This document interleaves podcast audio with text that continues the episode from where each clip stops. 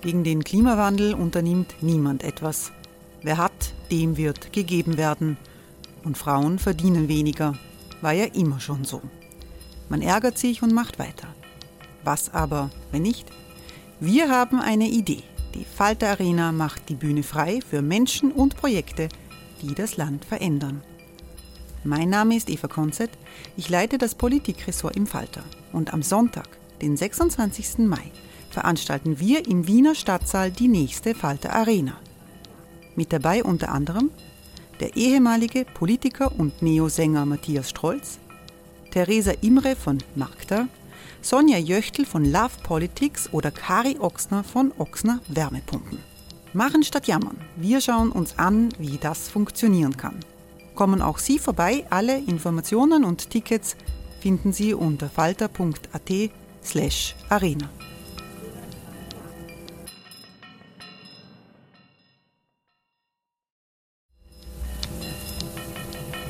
Falter-Podcasts werden durch Werbung unterstützt. Das hilft bei der Finanzierung unseres journalistischen Angebots. It's that time of the year. Your vacation is coming up. You can already hear the beach waves, feel the warm breeze, relax and think about work. You really, really want it all to work out while you're away. Monday.com gives you and the team that peace of mind. When all work is on one platform and everyone's in sync, things just flow wherever you are. Tap the banner to go to Monday.com.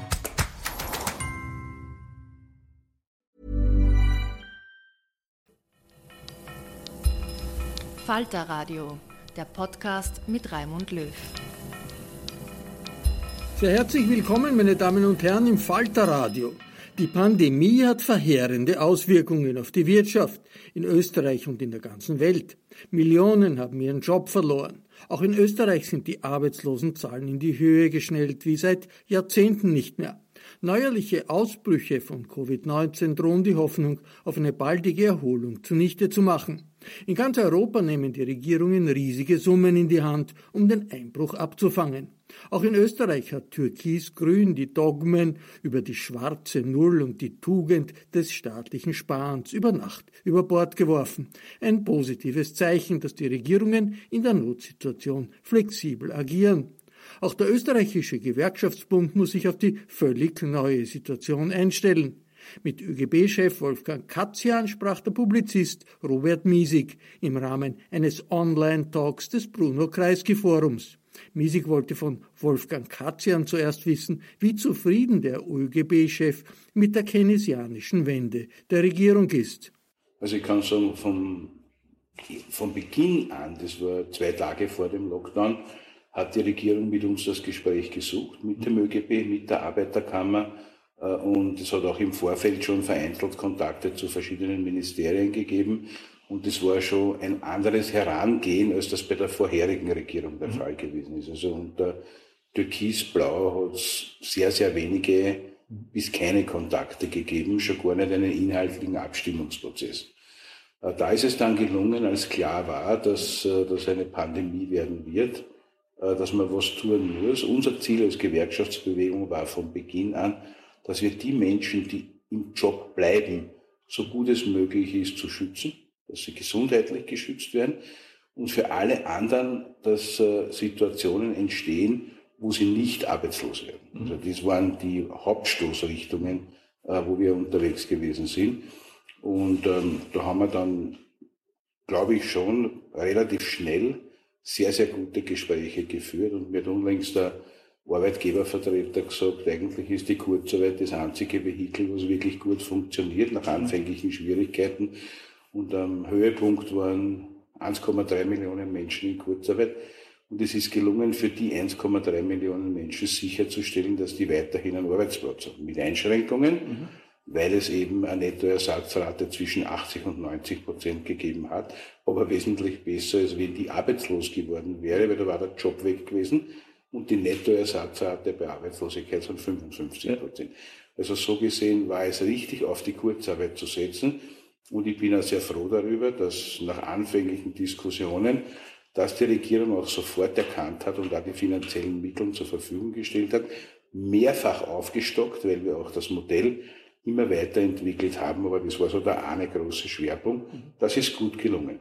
Das zweite war, wir haben natürlich in diesen ersten Wochen, da war genau gar nichts da, außer die Angst. Ja. Also die Verkäuferinnen haben keine Plastik Paravas gehabt, äh, Schutzmasken hat es gegeben, ähm, Anzüge für die Menschen, die im Gesundheitswesen gearbeitet haben, waren knapp. Der LKW im großen solidarischen Europa ist an der deutschen Grenze gestanden. Ja. Wir haben das schon zahlt gehabt und es durfte nicht rein, weil die Deutschen halt geschaut haben, ob sie es vielleicht selber brauchen. Also da war eine ziemlich chaotische Stimmung, auch in der Industrie. Da hat es in den ersten Wochen beim Schichtwechsel zum Beispiel keine Gruppen gegeben oder sonst was. Das haben 20 gegangen, 20 gekommen, das ist durchmischt worden. Ja. In der Bauwirtschaft, auf den Baustellen kannst du nicht die Abstände, äh, Schutzausrüstung und sonstige Dinge hat es nicht gegeben. Die sind Schulter an Schulter gestanden auf die Baustellen. Also da haben sich schon sehr, sehr viele Menschen einem sehr hohen Infektionsrisiko ausgesetzt. Gut, aber das ist zumindest einiges stillgestanden. Jetzt haben wir eigentlich die Pandemie noch immer und es wird viel mehr gearbeitet. Also eigentlich sind wir jetzt noch immer in einer Situation, wo man eigentlich ja, extrem die, aufpassen muss, oder? Die ich jetzt skizziert habe, die haben weitergearbeitet. Ja, das ja, war der Lebensmittelhandel, das war das Gesundheitswesen, das war auch die produzierende Industrie. Mhm. Wenn man die gestanden wäre, war irgendwann einmal keine Produkte mehr im Handel ja. gewesen und dann hätte man ein ganz anderes Problem. Also die Leute haben sich einem großen Infektionsrisiko ausgesetzt, haben auch den großen Applaus vieler bekommen. Plötzlich hat man nicht mehr, diskutiert, was kostet eine Dienstleistung, sondern was ist sie wert. Mhm. Der Wert der Arbeit war blitzartig mitten in Diskussion. Großen Applaus hat es gegeben von den Balkonen und, und, und. Und wie wir dann so gekommen sind und gesagt, wir hätten für die gern was, wir hätten gern einen Corona-Tausender, äh, da haben äh, dann alle die Uhren umgelegt und es ist genau gar nichts gekommen für die, die sich diesem erhöhten Infektionsrisiko ausgesetzt haben. Das finde ich richtig schade, mhm. weil die hätten sie was verdient. Und wenn die Regierung gesagt hätte, wir geben euch kein Tausender, wir geben euch kein 500, auch das wäre ein Zeichen der Anerkennung gewesen und mehr als Applaus. Das hat nicht funktioniert und da war ich schon ein bisschen stinkert. Und dann ist natürlich die Frage gewesen, was ist denn jetzt mit denen, die trotzdem arbeitslos geworden sind? Weil dies, die Zahl ist hinaufgeschnellt auf über eine Million. Wir haben jetzt noch immer deutlich über 400.000 Menschen, die arbeitslos sind und damit ganz viele, die mit 55 Prozent von dem auskommen müssen, was sie vorher haben. Mhm. Manche mit viel weniger, wenn man mitrechnet, was die vorher Trinkgelder und sonstiges gekriegt haben im Dienstleistungsbereich, das ist mehr wie 55 Und da haben wir gesagt, das Arbeitslosengeld muss erhöht werden, äh, damit die Leute nicht in die Armut abgleiten. Und da sind wir auch schon enttäuscht, dass das jetzt eine Einmalzahlung mit 450 Euro geworden ist. Das ist zwar auch nett und 450 Euro ist besser wie nichts, muss man auch sagen, aber es ist nicht nachhaltig und ich hätte mir sehr gewünscht, dass es nachhaltig wird. Jetzt hören wir vom Herrn Vizekanzler und von anderen, es kommt eh ein großes Arbeitsmarktpaket und ich bin schon neugierig, ob die Sozialpartner eingebunden werden. Wenn ja, sind wir da gerne mit dabei und hätten auch viele Ideen, was in ein großes Arbeitsmarktpaket alles hinein muss, unabhängig davon, dass man die Arbeitsunterstützung erhöhen muss. Das, da bleibe ich auf jeden Fall drauf. Äh, über, auf viele dieser Dinge möchte ich im Laufe des Gesprächs eh noch zurückkommen, insbesondere auf das, was du ja jetzt auch angedeutet hast, dass wir äh, ja auch mitgekriegt haben, unter welchen Bedingungen Menschen hier arbeiten und dass man sie eigentlich sehr respektlos behandelt, äh, in verschiedenen Graustufen. Manches sieht man ja gar nicht an Elenden, manches hat man immer gesehen äh, an, äh, an harter Arbeit, die nicht ausreichend bezahlt wird, ob es da einen Wertewandel geben wird. Aber lass uns zunächst mal noch reden ähm, über die unmittelbaren Hilfsmaßnahmen, äh, wo ja, du hast es schon angedeutet, an vielen Stellen äh, man das Gefühl hat, da ist viel geredet worden, aber das Geld zu spät ankommen, gar nicht ankommen. Gerade die äh, Unternehmen und die kleinen und mittleren Unternehmen haben das Gefühl, äh, sie sind eigentlich im Regen stehen lassen worden. Und das hat ja auch für die Beschäftigten ihre Auswirkungen. Es ist ja nicht so, dass der Beschäftigte sich denkt, was interessiert mich mein Kapitalist, ja, sondern dem interessiert, dass er einen Job noch hat im September und davon, der hängt davon ab, ob das Unternehmen äh, äh, existieren kann. Hat, hat diese Regierung die mittleren und kleinen Unternehmen hängen lassen und ist es eigentlich eine paradoxe Situation, dass es die Linken und die Gewerkschaften und die Sozialdemokraten sein müssen, die die kleinen Unternehmen jetzt plötzlich vertreten und denen eine Stimme geben? Wir haben das von Anfang an gehabt in dieser ja. paradoxen Situation, weil als die Kurzarbeit ausgerufen wurde, und wie ich mich da bei der Pressekonferenz mhm. voller Überzeugung hingestellt habe und gesagt habe, Leute, haut's die Leute nicht aus schickt sie in die Kurzarbeit, weil das ist für euch besser, das ist für die Menschen besser, das ist für die Kaufkraft, für die wird es für alle besser. Ja? Wie ich mich da hingestellt habe, habe ich, und wir haben am nächsten Tag die ÖGB AK Hotline gestartet, mhm. wo wir mittlerweile über zwei Millionen Kontakte haben, seit wir mit dem begonnen haben. Aber die mehreren, die angerufen haben und die, die bei mir gelandet sind, auch mit Mails und Anrufen, waren Arbeitgeber, ja. die gesagt haben, ihr könnt doch nicht sagen, die Kurzarbeit ist leibend, wenn ich so viel zahlen muss. Und dann sage ich, woher haben sie das, dass sie so viel zahlen müssen? Ja, mein Steuerberater hat gesagt, einfacher ist, wenn man die Leute raushaut. Ne? Das war zu einem Zeitpunkt ganz zu Beginn, wo die Leute noch gar nicht kapiert haben, auch die Steuerberater noch nicht kapiert haben, wie das System jetzt neu funktioniert. Dann haben wir es noch zweimal geändert, um es schneller zu machen, leichter zu machen. Da war es ein bisschen chaotisch, aber dann, wie es gegriffen hat, hat es funktioniert. Und ich habe jeden Tag mit Unternehmen telefoniert und versucht, und bei einigen ist mir sogar gelungen, die haben die Leute schon rausgeschmissen gehabt, dass sie es wieder zurückgeholt haben, dass sie wieder eingestellt wurden, dass sie Kurzarbeitslösungen gemacht haben. Also ich glaube, das war eine fokussierte, große, gut funktionierende Aktion. Und dann haben sie natürlich ganz, ganz viele andere Aktivitäten gesetzt, wo ich nicht nahe genug dran bin. Ich kann persönlich nicht beurteilen, hat das funktioniert oder hat es nicht funktioniert. Ich höre von vielen, die sagen, ich habe nichts gekriegt. Äh, wie gesagt, ich kann es nicht unmittelbar nachvollziehen, weil wir weder bei der Konzeption noch bei der Verteilung eine Rolle gespielt haben als Gewerkschaften. Aber was man schon sagen muss, ist, wenn es stimmt, dass die Kurzarbeit das wirklich gut funktionierende äh, Vehikel ist, dann macht schon auch einen Sinn, Sozialpartner und die Expertise, die dort herrscht, mit einzubeziehen, weil die Chance, dass dann was Gescheites rauskommt, das auch genützt werden kann, eine sehr, sehr große ist. Und ich kann das Angebot nur machen für alle zukünftigen Schritte, dass man das tut.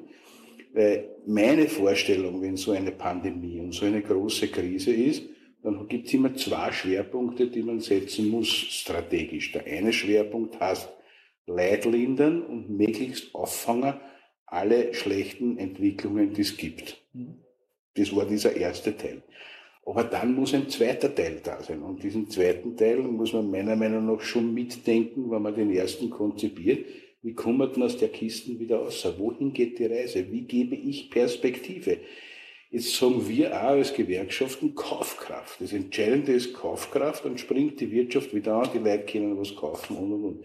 Der Punkt ist, ich habe vorige Woche mit einem großen österreichischen Industriekapitän geredet und der sagt, du hast hundertprozentig recht mit der Kaufkraft. Das zweite Problem, was du aber noch lösen musst, ist die Angst. Ja. Weil der, der zwar Kaufkraft hat, aber trotzdem sie fürcht, kauft kein Auto.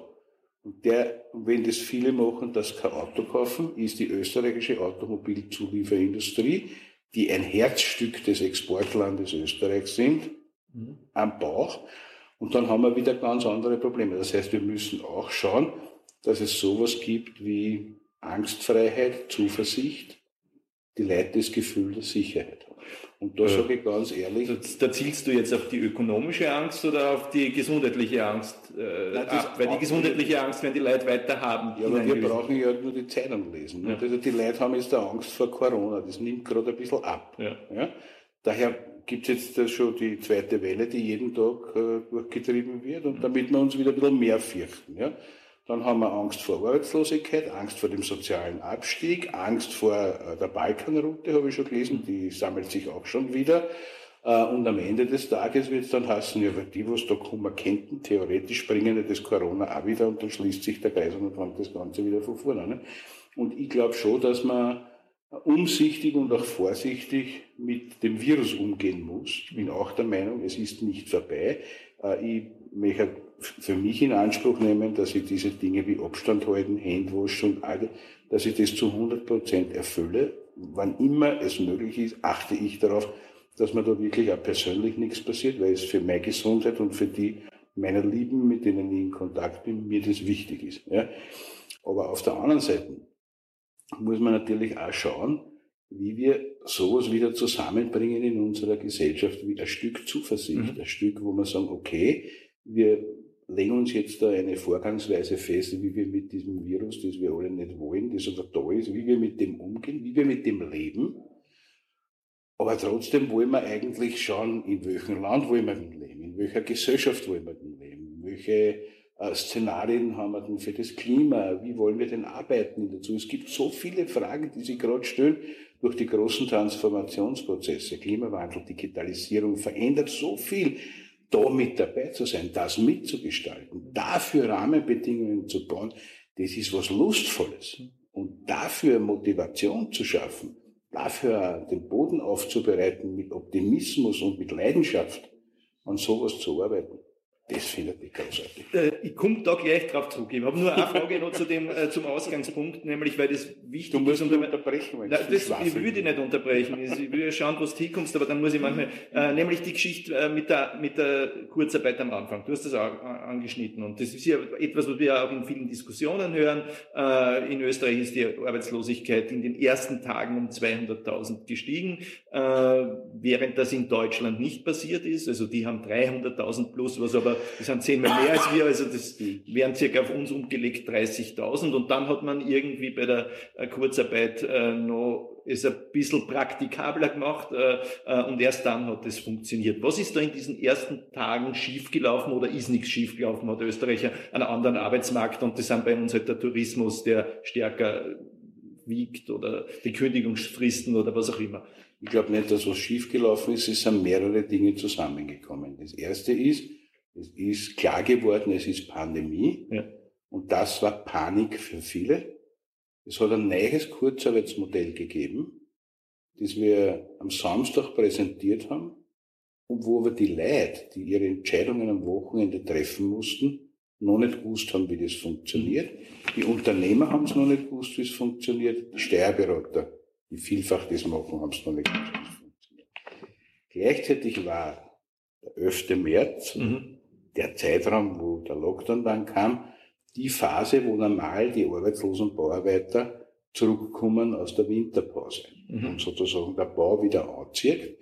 Das hat natürlich durch die Maßnahmen, die gesetzt wurden, so nicht stattgefunden. Und das Dritte ist, der Zeitpunkt ist auch zusammengefallen mit dem, dass in der Gastronomie, in der Hotellerie, im Tourismus die Wintersaison zu Ende war und dadurch auch saisonale Arbeitslosigkeit, die es jedes Jahr gibt, die halt nur nicht auffällt, weil wir es eh immer haben, äh, zum Treffen geführt wird. Also habe ich gehabt den Tourismus und die Gastronomie, habe die Bauwirtschaft gehabt, ich habe den Lockdown gehabt und ich habe ein Kurzarbeitsmodell gehabt, das noch nicht etabliert war. Und da hat es am Anfang auch noch ziemliche Diskussionen gegeben, auch mit dem Finanzministerium, weil äh, im ursprünglichen Modell die Handhabung der Finanzierung der Sozialversicherungsbeiträge für die Arbeitgeber anders geregelt war. Mhm. Wir haben gesagt, wenn es haben wollt, dass das greift, muss man das gleich machen. Das wurde dann auch geändert, mhm. aber das hat auch 14 Tage gedauert. Also in diesen ersten zwei Wochen haben wir am System noch geschraubt und ich glaube, die Tatsache, dass die Arbeitslosigkeit so massiv gestiegen ist in diesen zwei Wochen, ist eine Mischung von den drei Komponenten, die ich jetzt genannt habe. Mhm. Äh, so, jetzt gehen wir von den ersten äh, Rettungsmaßnahmen, äh, die gesetzt worden sind, die geknirscht haben und manche haben lang geknirscht und äh, äh, das kann ja auch langfristige Auswirkungen haben, weil wenn 5000 Unternehmen in die Insolvenz schlittern, hilft das beste Konjunkturprogramm nichts mehr, weil die sind dann einfach weg. Ne? Mhm. Äh, äh, reden wir da jetzt über das, was uns blüht. Ja? Blüht uns das? Äh, blüht uns damit äh, auch logischerweise eine höhere Sockelarbeitslosigkeit und das wissen wir alle, was das heißt, nämlich dann langfristiger Druck auf Beschäftigte, es billiger zu geben. Ein Vorgeschmack kann man schon bekommen bei Lauder Motion, wo man dann hört, ja, die sollen um einen Mindestlohn, also äh, um die Mindestsicherung quasi oder weniger arbeiten, weil die können froh sein in der jetzigen Situation, dass sie überhaupt nur einen Job haben. Und was wir auch wissen, ist, dass es bei vielen Beschäftigten letztlich auch die Angst wirkt, logischerweise, weil natürlich wissen sie, dass die Mindestsicherung auch nicht weniger bringt, aber es ist halt so, dass der Mensch lieber einen Job hat, als von der Mindestsicherung zu leben. Äh, und müssen wir uns eigentlich darauf einstellen, dass es jetzt sehr viel einfacher sein wird, die Leute gegeneinander auszuspielen? in all Phasen hoher Arbeitslosigkeit, die wir in der Geschichte dieser Republik auch schon hatten, höherer Arbeitslosigkeit, war es immer so, dass das als Druckmittel benutzt wurde, auch für, gegenüber jenen, die in Beschäftigung waren. Der von mir sehr geschätzte Lukas Resetaritz hat einmal in einem früheren Kabarett gesagt, äh, das Schöne an der Arbeitslosigkeit ist die Angst, was die Leute haben davor, dass sie arbeitslos werden könnten, weil da halten sie schön den Mund, sind sie brav, tun sie nicht gewerkschaftlich organisieren, sind nicht aufmüpfig und hoffen nur, dass die Hocken nicht mhm. verlieren. Nicht? Und das, was in diesem Kabarettprogramm mit einem Satz zusammengefasst wurde, spiegelt schon vielfach äh, die Situation wieder. Auf der anderen Seite muss man sagen, dass ob jetzt und wie die Wirtschaft anspringt und wie sich das weiterentwickelt, hängt ja nicht nur von den Maßnahmen ab, die wir in Österreich setzen. Wir haben noch immer nicht äh, dieses große Konjunkturpaket, das die Europäische Union auf die Reise bringen will. Da hoffe ich sehr, dass das in den nächsten Wochen auch entsprechend erledigt wird, weil auch das würde wieder ein Stück Stabilität und Sicherheit für Europa geben. Und jetzt kann man nicht sagen, uns ist wurscht, was die in Italien machen. Weil letztens habe ich eine Diskussion gehabt, wo einer gesagt wir müssen auf uns schauen, was die in Italien machen, ist uns wurscht. Nicht? Naja, und wenn ich dann sage, hey, das ist der zweitwichtigste Handelspartner, was die österreichische Industrie produziert, geht am zweitwichtigsten nach Deutschland, nach Italien. Ne? Und kannst dir vorstellen, wenn es das nicht mehr, mehr gibt, was da nicht. Ah, auf das habe ich gar nicht gedacht. Ne? Also, ja. da muss man schon auch versuchen, immer das Ganze im Auge zu haben. Und ähm, daher ist es, glaube ich, auch abhängig davon, wie sehr sich weltweit, aber speziell in Europa, äh, wie schnell sich die Wirtschaft stabilisiert und erfängt. Und dann werden wir trotzdem bestimmte Bereiche haben, wo es schneller geht und bestimmte Bereiche, wo halt das Hochfahren nach dem Lockdown und nach Corona sozusagen zusammentrifft mit Transformationsprozessen, zum Beispiel aufgrund des Klimawandels und der Digitalisierung. Und ein gutes Beispiel ist die Automobilindustrie, die wir schon einmal äh, angesprochen hatten. Da hat es zuerst eine Diskussion in Deutschland gegeben, es soll wieder irgendwie so einen Scheck geben äh, für alle, die ein Auto kaufen, dass das billiger wird, um die Automobilindustrie voranzutreiben. Dann haben die gesagt, wir machen den Scheck der wir nicht. Weil wir wollen Wer hat das gesagt? Die deutsche Regierung. Ja, die deutsche Regierung. Weil du jetzt wir gesagt hast. Nein, dann ja. haben die ja, ja. gesagt. Ja. Dann äh, haben die gesagt, das machen wir nicht. Weil wir wollen ja eigentlich einen ja. ökologischen Change haben und, und, und. Ne? Und das heißt aber, dass die Automobilindustrie in Deutschland nicht so intensiv anspringen wird, wie sie das vielleicht getan hätte, wenn es den Scheck gegeben hätte. Und das hat natürlich Auswirkungen auf Österreich, weil wir sind Zulieferland. Wir haben ganz, ganz viele wunderbare Unternehmen in Österreich, äh, die für die deutsche Automobilindustrie liefern. Und wenn aber dort weniger Autos produziert werden, weil die leider Angst haben, Existenzangst haben und nichts kaufen, oder weil sie warten, bis ob es nicht vielleicht doch irgendeine Förderung gibt für ein Elektroauto oder für sonst irgendwas, dann hat das seine Auswirkungen. Und das war auch bisher so, äh, dass vieles in der Industrie abgearbeitet wurde und jetzt für den Herbst oder für das letzte Quartal und auch schon für das erste Quartal im nächsten Jahr die Auftragsbücher nicht so gut aussehen. Das heißt, wir werden in der Industrie äh, ordentlich damit zu kämpfen haben mit den Auswirkungen dieser Veränderungen und die haben nicht nur mit dem Lockdown zu tun, sondern auch mit dem Strukturwandel. Will ich da eigentlich, das ist doch die entscheidende Frage, will ich die Zukunft fördern oder die Vergangenheit fördern? Und das klingt jetzt base, wenn man Vergangenheit sagt, aber die heute gegenwärtigen Arbeitsplätze sind natürlich nicht die Zukunftstechnologien, sondern die heutigen. Ja? Und jetzt gibt's ja, bleiben wir bei dem Beispiel, in Deutschland äh, tatsächlich gab es diese Debatte und man hat sich dafür entschieden, nicht die Verbrennungsmotoren extra zu fördern, aber durchaus Förderprogramme aufzulegen, dass Unternehmen und auch der Staat seinen Fuhrpark auf Elektromobilität umstellt. Äh, jetzt kann man sagen, super, das ist die Zukunftsarbeitsplätze und die werden damit auch unsere Zulieferer im Bereich der Elektromobilität vielleicht gestärkt, aber wenn man genau hinschaut, weiß man halt, äh, ein Verbrennungsmotor hat, weiß ich nicht, 700 Teile und, und ein Elektromotor hat 5. Äh, also kann man sich circa vorstellen, wie das auf der Arbeitsmarktsituation ausschaut. Ja? Also da wird es dann kompliziert. Also da freut man sich vielleicht, dass die Zukunftstechnologie und die Arbeitsplätze der Zukunft gefördert werden, aber wenn man dann in die Fabrik reinschaut, weiß man, in diesen Fabriken stehen halt dann nur mehr sieben Leute auf der Fertigungsstraße. Wie geht man damit um? Darum haben wir immer von Just Transition gesprochen. Das heißt, im Zuge dieser Transformationsprozesse auch genau hinzuschauen, was sind die beteiligten Unternehmen, was brauchen die, was sind die beteiligten Menschen, die dort arbeiten? Und was brauchen die. Und wenn man Verhaltensänderungen haben möchte im Zuge der Klimaveränderungen, was brauchen die Konsumentinnen und Konsumenten? Ich kann zum Beispiel durchaus sagen, wir machen eine CO2-Steuer, das ist hübsch, aber wenn ich gar keine Alternativen anbiete und der weiter zum Auto, mit dem Auto fahren muss, dass er in die Arbeit kommt, dann ist er Abzocke. Wenn ich sage, ich baue den öffentlichen Verkehr aus, dann kann ich nachher eine CO2-Steuer machen oder parallel dazu. Ja? Also das sind ja nur einige, einige Beispiele, aber in Wirklichkeit gibt es diesen Transformationsprozess und wir müssen dafür sorgen, dass die Arbeitnehmerinnen und Arbeitnehmer, die betroffen sind, keine Angst haben müssen, dass sie sich auf diesen Transformationsprozess einlassen. Das heißt aber auch, da geht es um Qualifizierung, da geht es um Umschulung. Es wird welche geben, die in dem Beruf oder in dem Berufsfeld, wo sie jetzt sind, unter geänderten Bedingungen weiterarbeiten können.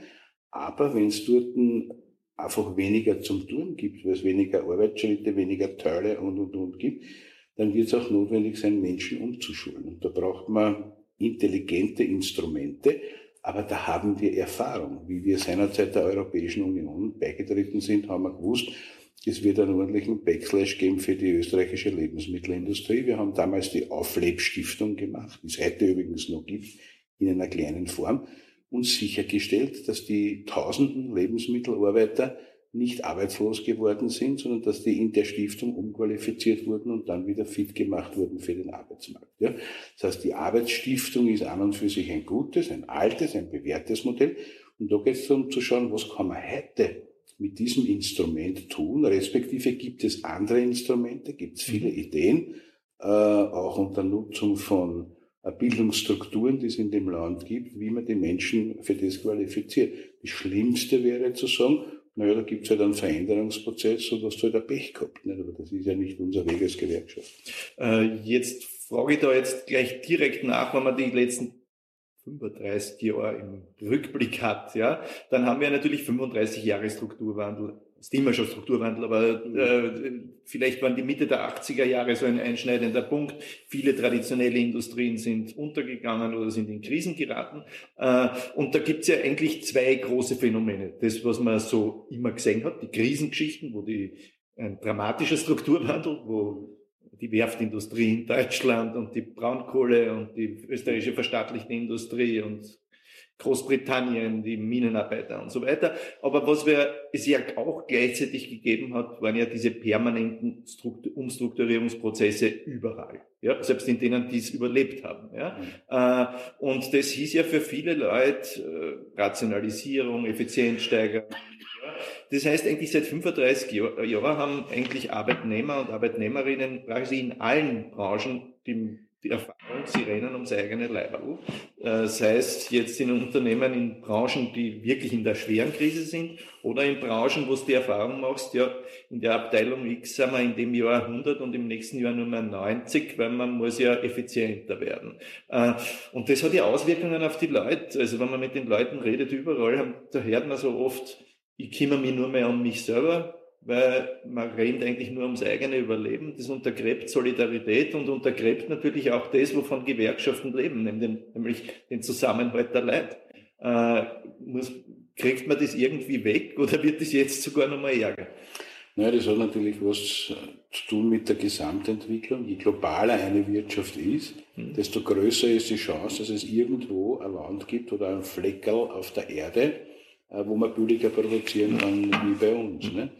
Und äh, mit jedem neuen internationalen Handelsabkommen, mit jedem neuen Schritt, der hier gesetzt wird, äh, steigt die Chance, dass woanders vielleicht billiger geht. Es hat jetzt da gerade eine ordentliche Watschen gekriegt, das System, ja. weil durch Corona hat man nicht spazieren fahren können in der Welt und das war alles ein bisschen schwierig. Äh, dann haben einige gemerkt, boom, das ist vielleicht doch nicht so gut, wenn wir Dinge, die fürs Leben wichtig sind, irgendwo auf der Welt produzieren und wenn wir es brauchen, kriegen wir es dann nicht. Vielleicht sollte man selber wieder Maskenschutzanzüge, Medikamente und solche Sachen in Europa oder in Österreich produzieren. Ja, okay, wenn das ein nachhaltiger Lerneffekt ist, hat es auch passt, aber insgesamt geht es schon um die Frage, wenn es diesen globalen Handel weitergeben soll in Zukunft, dann braucht es Spielregeln. Weil sonst werden sie die Leute, die Strukturen, die Länder in die kriegen und wir haben Konflikte, die wir alle miteinander nicht wollen. Ich zumindest möchte in einer möglichst friedlichen Welt leben und mich nicht in Auseinandersetzungen und Kriegen ergehen. Und zu diesen Spielregeln gehört meiner Ansicht nach die Akzeptanz der ILO-Kernarbeitsnormen. Mhm. Länder, die diese Kernarbeitsnormen nicht akzeptieren, haben am freien Welthandel nichts verloren. Entweder müssen die brennen, da lasse ich mir dann auch gerne Protektionismus vorwerfen, oder sie sollen sie draußen. Das geht nicht. Ja? Und das Gleiche gilt für andere äh, soziale Komponenten, weil wir können ja nicht sagen, wir gehen in ein, in ein internationales Match um den Wettbewerb, aber äh, China geht halt mit einer Sonderwirtschaftszone ein, wo die Leute 80 Cent äh, in der Stunde verdienen und wundern sich dann alle, warum die so billig sind. Ne? Also ein bisschen Spielregeln, die einheitlich sind. Ich bin sehr für den Wettbewerb. Mit der Qualität, mit Ideen, mit all den Dingen, die uns Gutes tun, aber ich bin gegen den Wettbewerb am Rücken der Menschen. Und das, was manche tun, du hast hm. Laudermosch und den Herrn O'Leary angesprochen, das ist Wettbewerb ausschließlich am Rücken der Beschäftigten und der Betroffenen. Das ist Erpressung, was der gemacht hat, weil der hat was hergeknallt und hat gesagt, unterschreibt oder ich bin weg und hat ziemlich geschaut, wie wir gesagt haben, nein, das machen wir nicht. Und dann haben wir den neuen Kollektivvertrag gemacht. War eh eine schwierige Partie, ist immer noch ein Wahnsinn, aber wir haben gesagt, okay, Jobs. Ja. Und dann steht in den Zeitungen jetzt in den letzten Tagen drinnen, äh, er schmeißt jetzt trotzdem viele raus, weil die haben diesen neuen Kollektivvertrag nicht akzeptiert.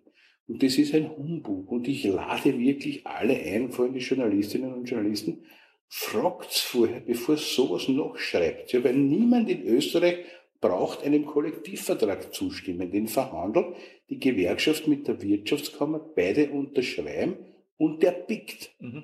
Und da braucht keiner mehr irgendwas. Und die haben auch nicht den Kollektivvertrag zur Unterschrift vorgelegt, sondern der hat Änderungskündigungen vorgelegt. Der hat vorgelegt, ich stimme einer Kündigung zu und fange am selben Tag oder am nächsten Tag unter schlechteren Bedingungen wieder an. Das haben einige abgelehnt, die Änderungskündigung, und die schmeißt er aus. Ein Gesindel der Sonder.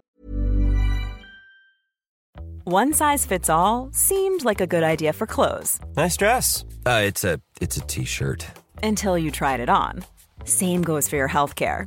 That's why United Healthcare offers a variety of flexible, budget friendly coverage for medical, vision, dental, and more. So, whether you're between jobs, coming off a parent's plan, or even missed open enrollment, you can find the plan that fits you best. Find out more about United Healthcare coverage at uh1.com. That's uh1.com.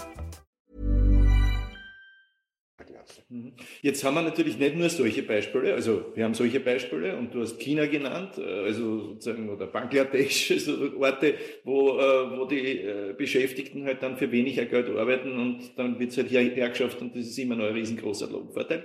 Aber wir haben ja auch in dieser Krise mitgekriegt und bei manchen Sachen haben wir schon vorher gewusst und manches sehen wir jetzt in seiner Dramatik, wie viel wir von diesen Dingen eigentlich auch bei uns haben. Ja, also in Deutschland ist jetzt diese Geschichte mit Tönnies, also äh, eine riesengroße, äh, die riesengroße Fleischindustrie, die wirkt wie in den USA, in Chicago. Offensichtlich hat sich da nicht viel geändert als zwischen Chicago 1910 äh, äh, und, äh, und, und jetzt in Deutschland. Aber wir kennen natürlich die, die Beispiele auch hier. Wir haben die Beispiele gesehen von den Postverteilzentren, Centern, wo dann mit Leiharbeitern oder nicht mal Leiharbeitern, also so Leuten, die auf scheinselbstständig Werkvertragsbasis mhm. äh, beschäftigt werden. Äh, wir kennen die Beispiele von äh, Paketdiensten, äh, selbst die verstaatlichte, teilverstaatlichte Post oder teilstaatliche Post, ja, äh, wo dann der Mann mit dem gelben Pullover in Wirklichkeit ein Selbstständiger ist, der der Post sogar eine Miete zahlen muss für, sein, äh, für seinen Scanner und wenn er hin wird, muss er zahlen. Also, dass es da eigentlich eine Überausbeutung in ganz vielen, vielen Bereichen gibt, die wahrscheinlich einen erheblichen Teil der, Be der arbeitenden Bevölkerung betrifft und damit natürlich auch eine Zweiteilung von Arbeitsmärkten. Ja? Also wenn ich bei MAN in Steyr und Fabrikarbeiter bin, habe ich wahrscheinlich eine ordentliches, ordentliche Sicherheit und ein ordentliches Einkommen und kann mich respektiert fühlen. Und wenn ich ein Selbstständiger im Paketjob bin, bin ich derjenige, den man für Groschen äh, knechtet quasi oder buckeln lässt. Ja. Äh, das hat man doch jetzt mitgekriegt und äh, viel stärker mitgekriegt hat man da als Chance, angesichts dessen, dass das jetzt viel Leute checkt haben, äh, da einen Kulturwandel herbeizuführen? Prinzipiell glaube ich ja. Die Frage ist immer, wenn etwas sichtbar wird, wie lange bleibt es sichtbar und wie sehr tun andere Probleme, die die Menschen haben, das wieder überdecken. Mhm. Oder anders ausgedrückt, ich kann ja, so wie es die Kinder machen, äh, wenn sie sich verstecken, äh, gibt es ja manchmal, die so machen. Ne? Ja. Weil keiner sieht mich. Ne? Ja. Und äh, das kommt mir manchmal auch so vor.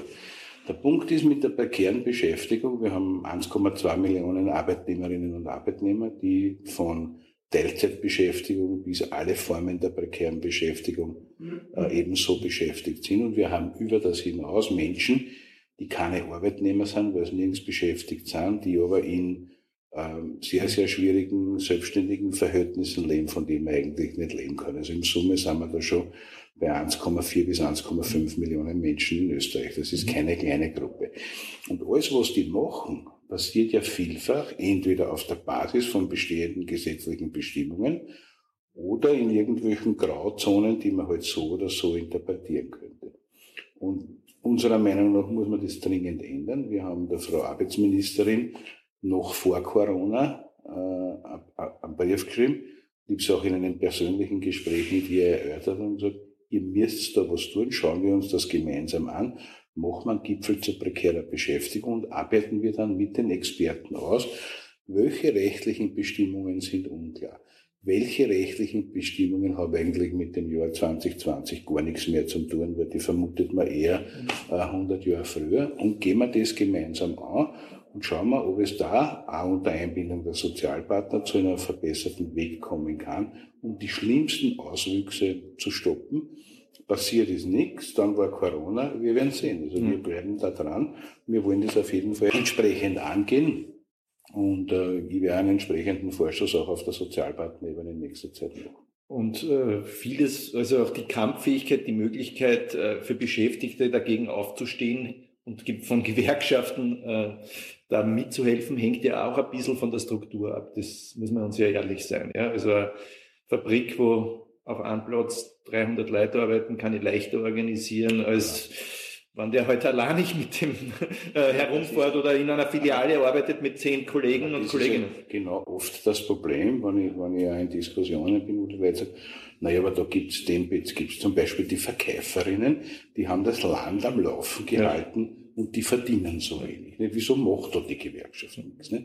Und wir können natürlich nicht äh, Dinge herzaubern, sondern ja es ist immer auch eine Frage, wie stark und wie, wie äh, von der Zahl her stark sind Leute äh, organisiert mhm. und wie sehr sind sie bereit, sich für sich selbst für ein besseres Einkommen, für ein besseres Leben auch einzusetzen.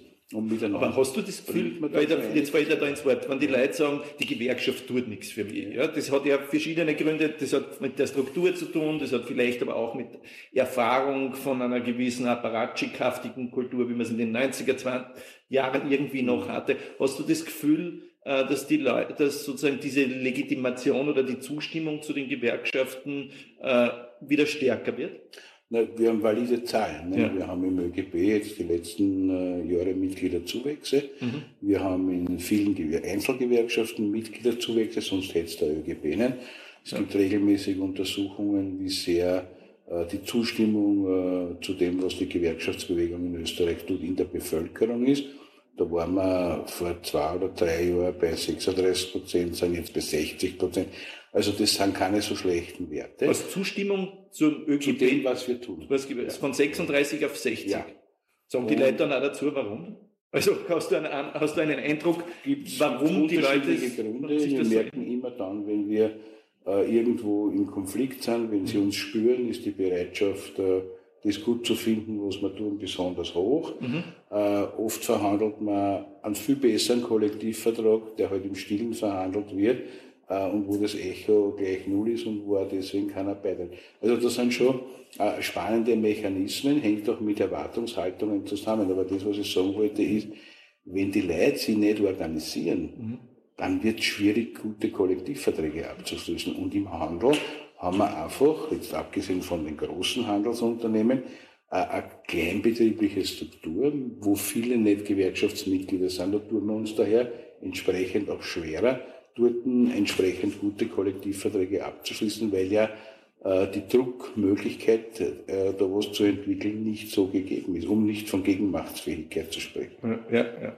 Also äh, ich komme jetzt ein bisschen in die Geschichte und auch in deine Geschichte äh, oder auch in meine. ja, also ich bin ja äh, 1980, 81 dem der Schülerzeitungsgewerkschaft, was hat es mal gegeben, äh, weiß kein Mensch wahrscheinlich mehr, der von denen, die uns zuhört. Ich schon, weil ich war damals Jugendsekretär. Ich wollte ja sagen, ja, und dann war ich, dann war, die hat Gewerkschaftsseminare gemacht und da mhm. Seminare über Lohn und Preis und Ausbeutung und Marx und, und, und da war sozusagen der Referent, war der äh, Gewerkschaftssekretär für, also der Jugendsekretär des ÖGB, also der Wolfgang Katze an. Ja, du wirst dich nicht erinnern, dass ich da mit 15 gesessen bin, aber ich kann mich erinnern, dass du da äh, referiert hast. Das heißt, ich weiß, dass du da sozusagen schon damals quasi dabei warst, äh, in die Anfang der 80er Jahre. Wie bist du eigentlich Gewerkschafter geworden? Oder wie, was war die, was war, was war deine Geschichte? Du bist äh, als Jugendlicher Bankkauf, äh, Lehre gemacht in der Bank, ne? Ich habe Lehre gemacht in der Bank, bin dort von einem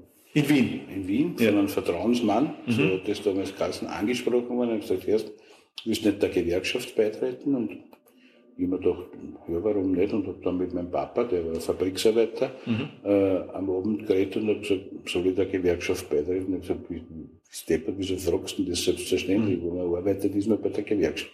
Also, ja. Und dann bin ich Gewerkschaftsmitglied geworden. Mhm.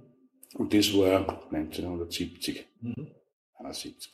War das eigentlich schon ein Aufstieg, äh, wenn der Vater Fabrikarbeiter war und du Banklehrling? Ist das schon so ein...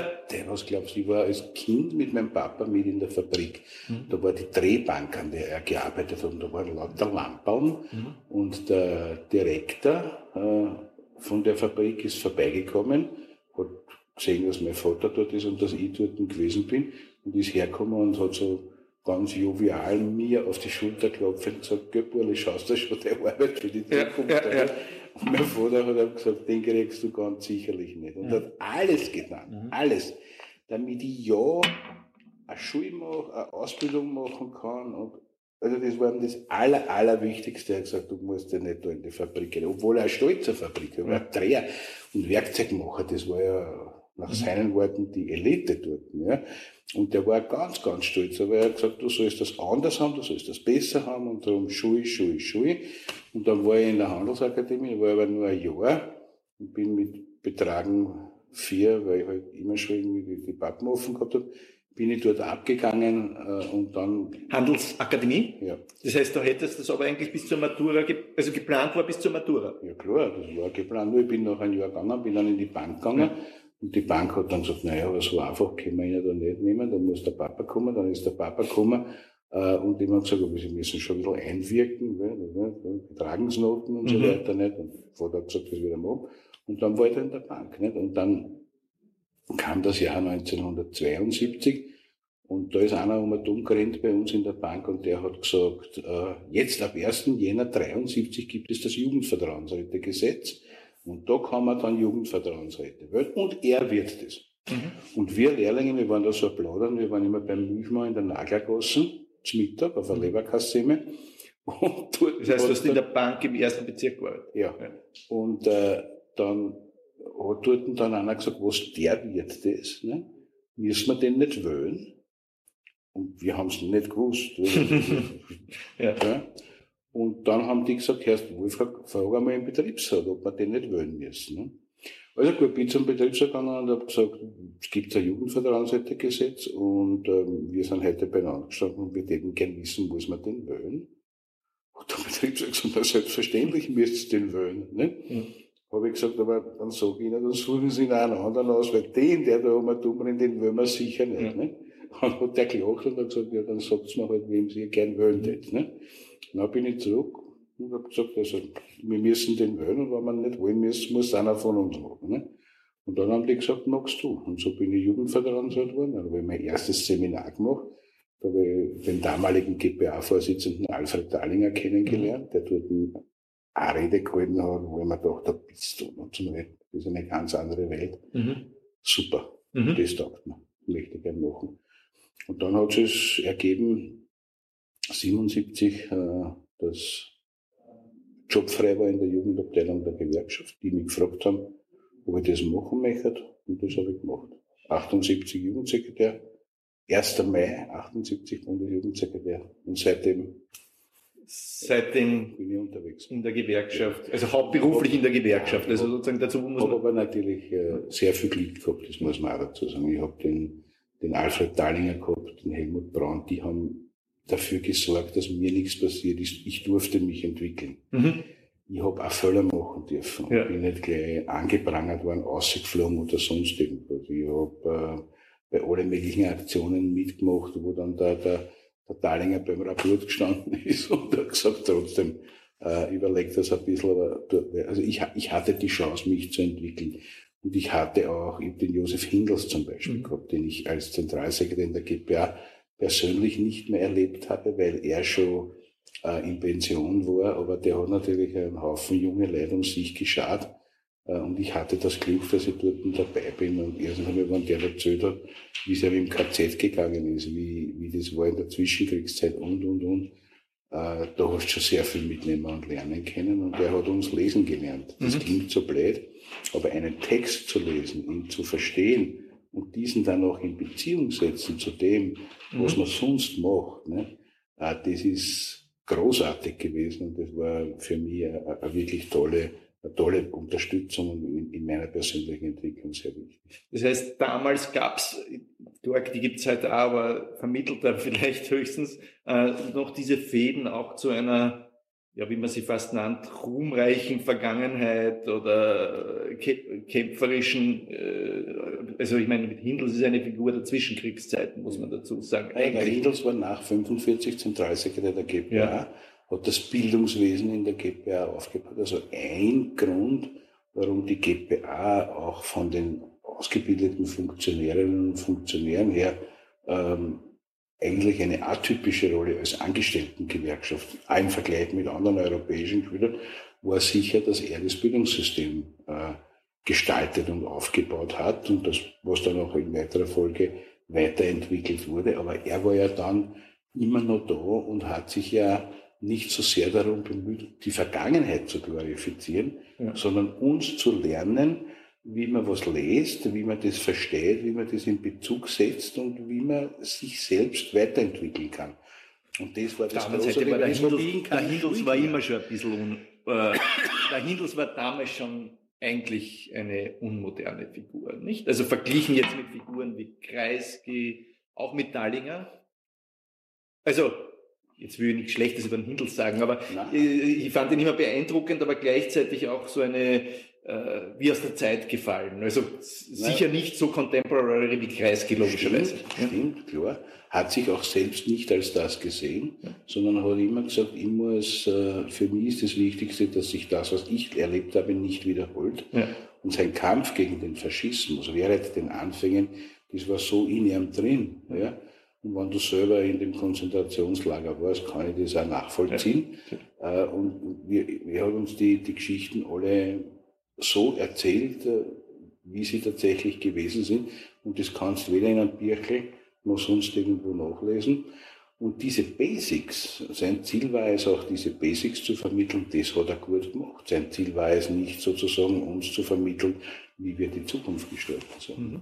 Das heißt, er war noch so etwas wie Bildungs, äh, hat noch Bildungsarbeit bei euch gemacht, obwohl er aber- in Rente war. Er hat mit jungen Leuten Ja. gearbeitet und das habe ich großartig gefunden. Das war ein, es gibt mehrere Bausteine, wo ich viel gelernt habe, das war auch einer dieser Bausteine. Mhm. Jetzt sitzen wir ja auch in diesem Ambiente, ja, was ja sozusagen Teil von dem auch illustriert, über das wir jetzt reden. Ja, wir haben da den äh, Kreisky, wir haben den Brandt, wir haben den Palme, äh, lauter so Figuren. Wir haben den Kreisky seine Bibliothek, also dieses Lesen, sich bilden.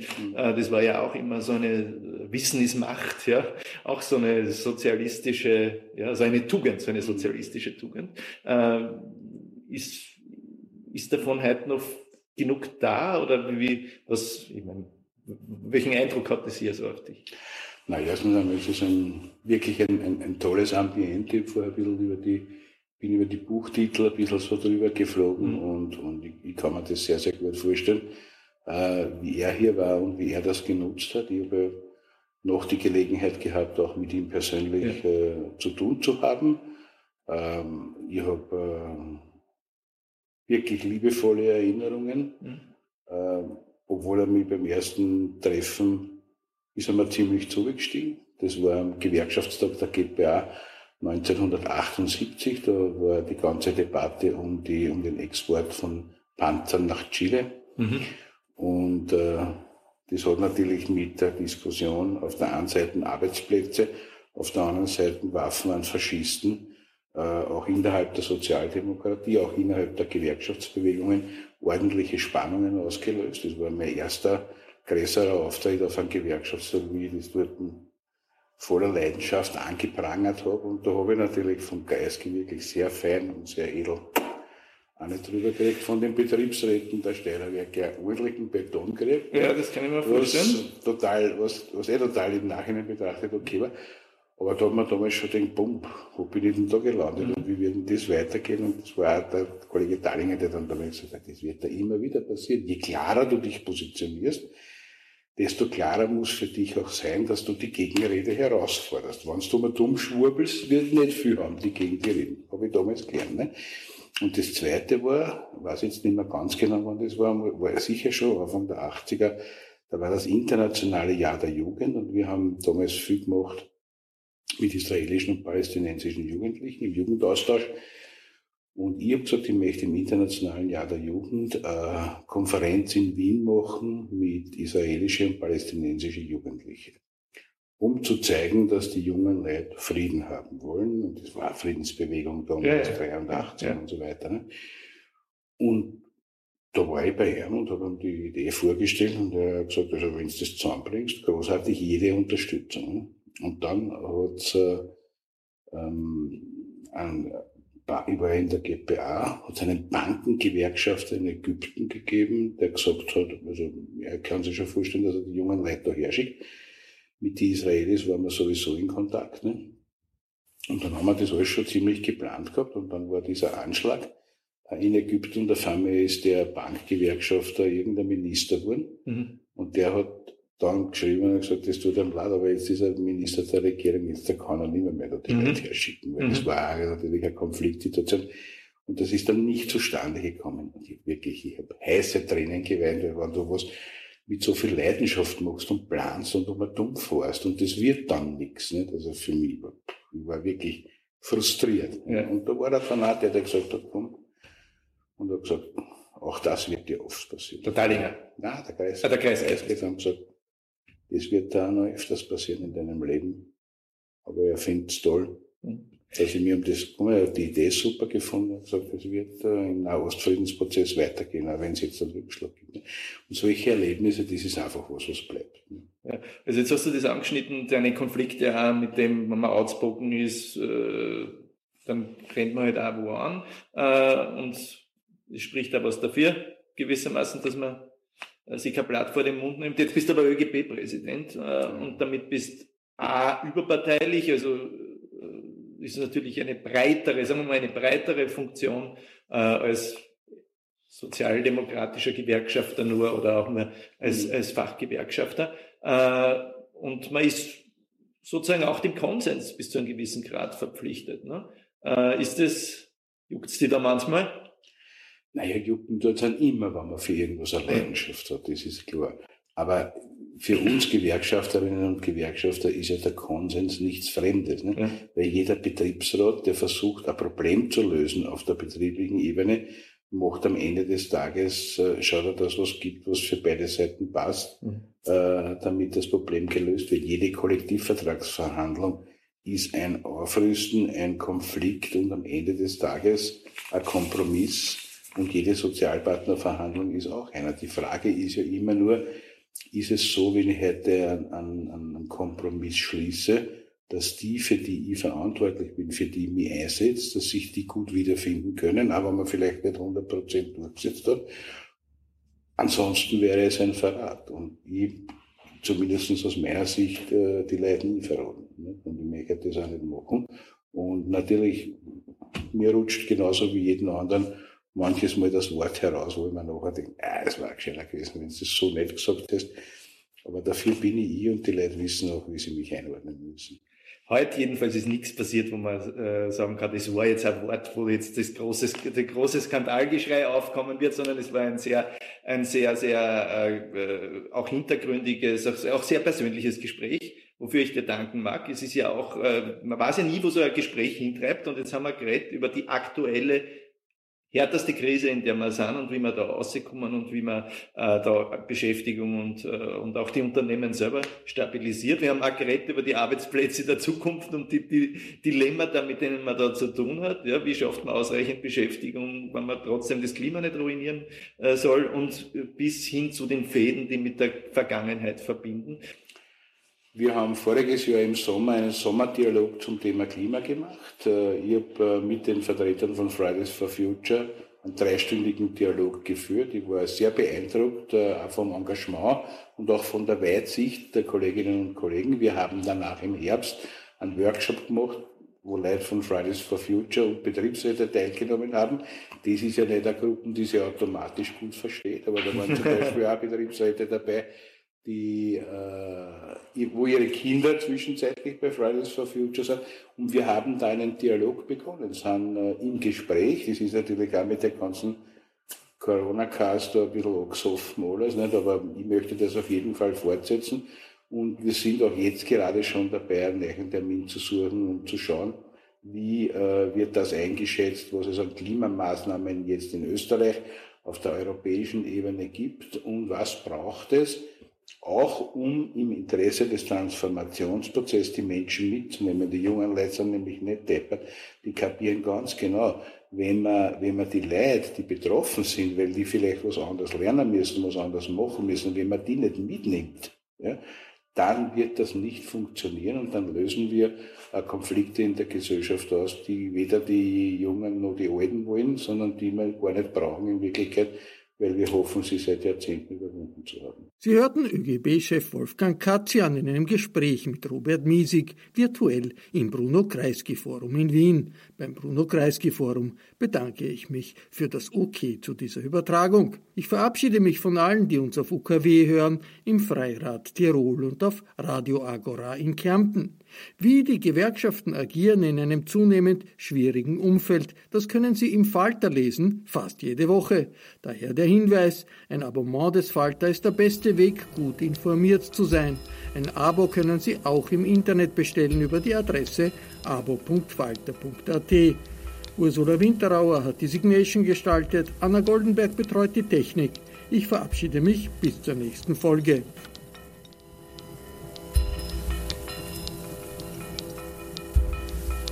Sie hörten das Falterradio, den Podcast mit Raimund Löw.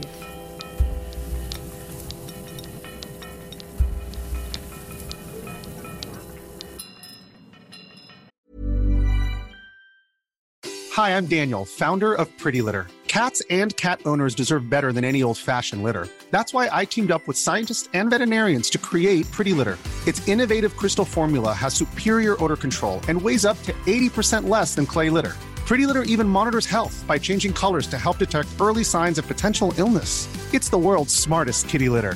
Go to prettylitter.com and use code ACAST for 20% off your first order and a free cat toy. Terms and conditions apply. See site for details. Planning for your next trip? Elevate your travel style with Quince. Quince has all the jet setting essentials you'll want for your next getaway, like European linen, premium luggage options, buttery soft Italian leather bags, and so much more and is all priced at 50 to 80% less than similar brands. Plus, Quince only works with factories that use safe and ethical manufacturing practices. Pack your bags with high-quality essentials you'll be wearing for vacations to come with Quince. Go to quince.com/pack for free shipping and 365-day returns.